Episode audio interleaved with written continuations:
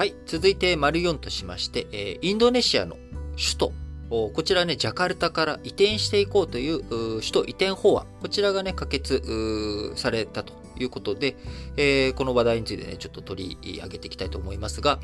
えー、インドネシア国会、昨日18日に首都を現在のジャカルタから移転する法案を与党などの賛成多数で可決しました。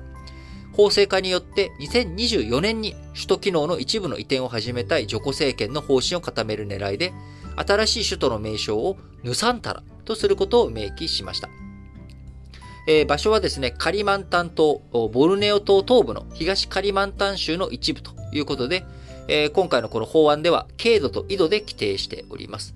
総面積は約25万6000ヘクタールということで、移転準備の政府機関も年内に新設していくということです。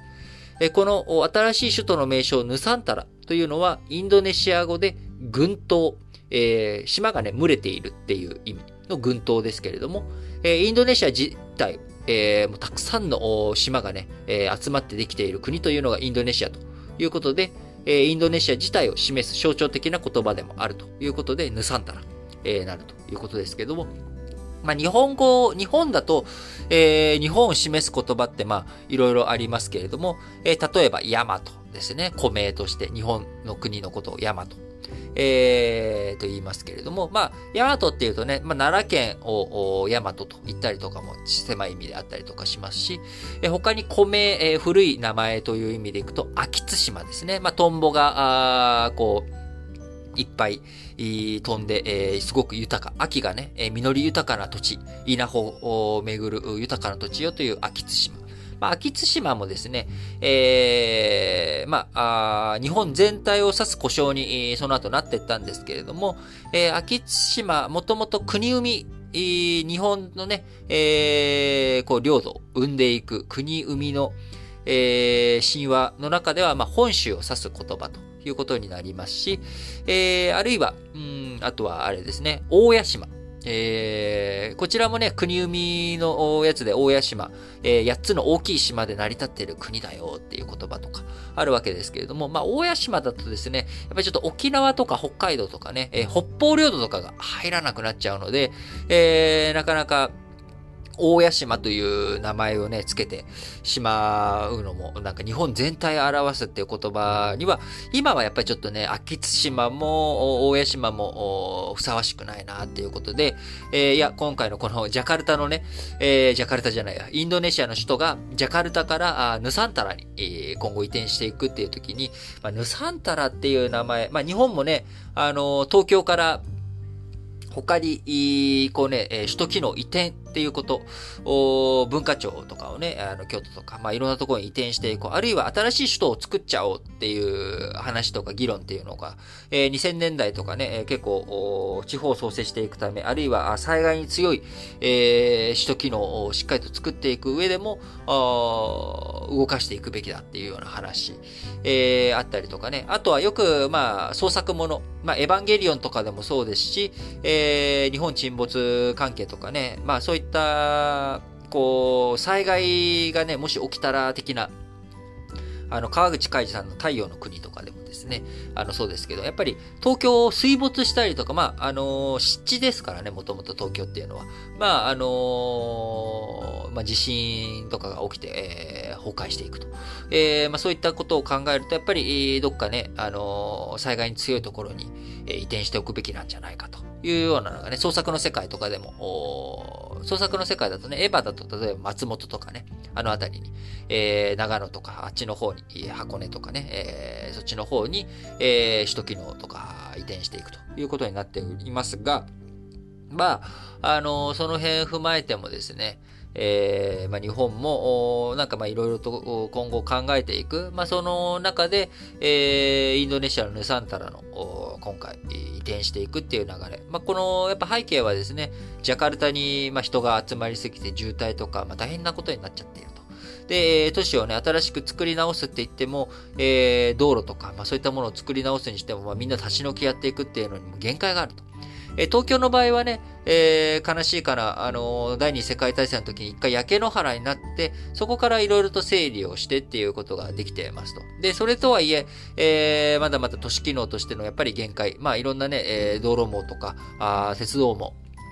こういったものを一生懸命やってるんですけれども、やがてまあや、ちょっとね、パンクがいくんじゃないのかなと。で、いろんな、えー、ところにね、都市機能が分散させていくっていうことを、えー、考えていかなきゃいけないっていう流れがあるわけですが、えー、まあ、ジャカルタほどね、まあ、渋滞もひどいわけじゃないですし、えー、まあ、他の国々でもそういった動きがあるのかどうかっていうところをね、見ていきたいですよね。えー、ミャンマーもね、えー、ヤンゴンから、あ最大都市ヤンゴンからネピドーに首都変えたりとかあしてますし、他にも、あのー、いろんな、あ最大都市、経済のね、中心の都市と、えー、首都が違う国っていうのは他にもいっぱいあるわけで、まあ一番有名なところはアメリカですよね。ワシントン DC が首都だけど、まあニューヨークとか、あ経済のね、大きさとか、人口一番抱えてる都市っていうのは別にあるよっていうのがアメリカだし、えー、他にもあの、サンパウロとリオデジャネイロがある、えー、ブラジル。サンパウロとリオデジャネイロあるけれども、海岸部ばっかがね、発展していて、内陸部がなかなか発展しないと。そういったことから内陸部の格差とかを是正していくためにも首都を内陸部に作ろうということで、ブラジル首都、ブラジリアを建設して移転していったとか。えー、同じくね、二つの都市が対立してっていう流れでいくと、えー、オーストラリアも独立する際にシドニーを首都にするのと、メルボルンを首都にするの、どっちを首都にするのということで揉めて、えー、じゃあ、このシドニーとメルボルンの間に、えー、首都作ろうよと、首都をそっちにしようよということで、えー、キャンベラが首都になりということで、えー、いろんなね、国でやっぱりこの首都をどこにするんだ問題、えー、ですよね。あのー、新しく作っていく。そうすると、まあ、新しく作る分だけインフラ需要は確実に増えますし、都市計画も、えー、最初からうまくできるし、あ、この前ね、えー、揉めている、今、デモで揉めているカザフスタン。えカザフスタンもね、首都、最大都市からあ黒川紀章さんがあ設計した都市に、え変えていくということで、まあやっぱいろんなところで、えその新しく一から作っていくっていうことになると、まあ都市の設計楽だよねと。えー、昔、だから日本もですね、あの、平安京を作った時なんてまさにそうですよね。えー、奈良の平城京から首都移転。まさにね、あの、ヌサンタラじゃないですけれども、あの、新しく、都市を作っていこうということで、え最初長岡京に作ろうとしたけれども、ちょっとうまくいかなくて、平安京を作ってということで、まあだからやっぱ区画が綺麗ですよね。5, 5番の目でと。え同じような日本で作られた都市という意味でいくと、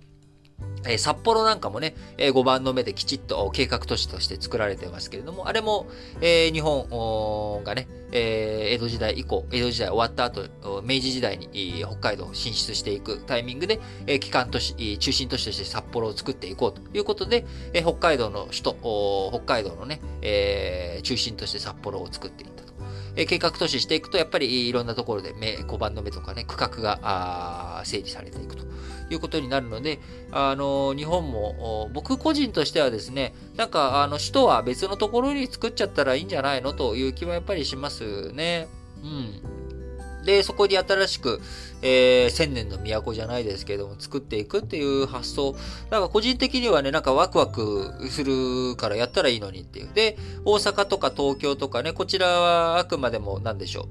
う、経済都市として残していきながら、あ分散化していく。政治の中心とかを、えー、切り離していくっていうこと。まあなんかこれはね、ぜひともやっていったら面白いんじゃないのかなっていうのを思って、えー、今回、インドネシアの首都移転法案。えー、ほとんどね、首都移転法案については何も語ってませんけれども あの、ヌサンタラについて、えー、ちょっとご紹介させていただきました。